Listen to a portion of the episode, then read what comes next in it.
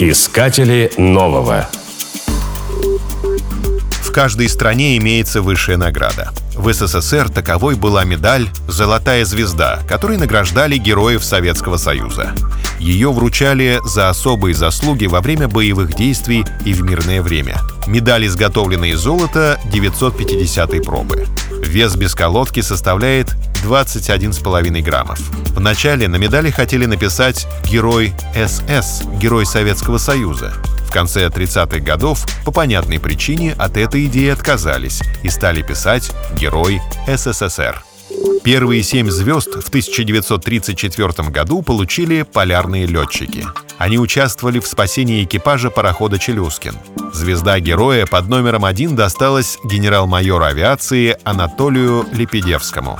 Следующие награды тоже вручили летчикам.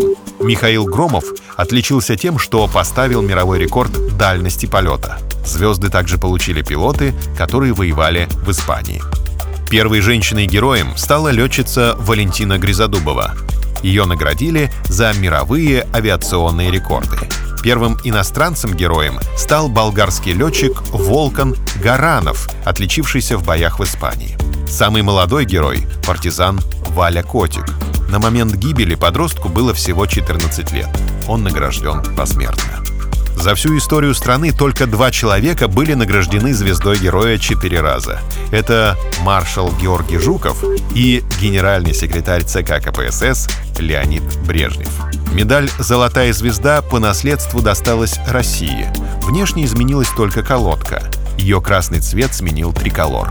Высшей наградой страны она является с 1992 года. На сегодняшний день было награждено около тысячи граждан России. Искатели нового.